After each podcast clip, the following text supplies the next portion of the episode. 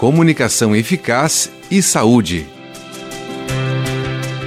A perícia judicial esclarece questões técnicas em litígios legais e é realizada para resolver disputas sobre fatos controversos apresentados pelas partes envolvidas. Um exemplo é um funcionário buscando indenização por perda auditiva devido a ruído ocupacional. O juiz pode designar um fonoaudiólogo especializado em audição para investigar e emitir um parecer. Este profissional pode realizar perícias em diversas áreas de sua competência, como, por exemplo, identificar problemas de linguagem, avaliar aspectos relacionados à audição, respiração, sucção, mastigação, deglutição e fala.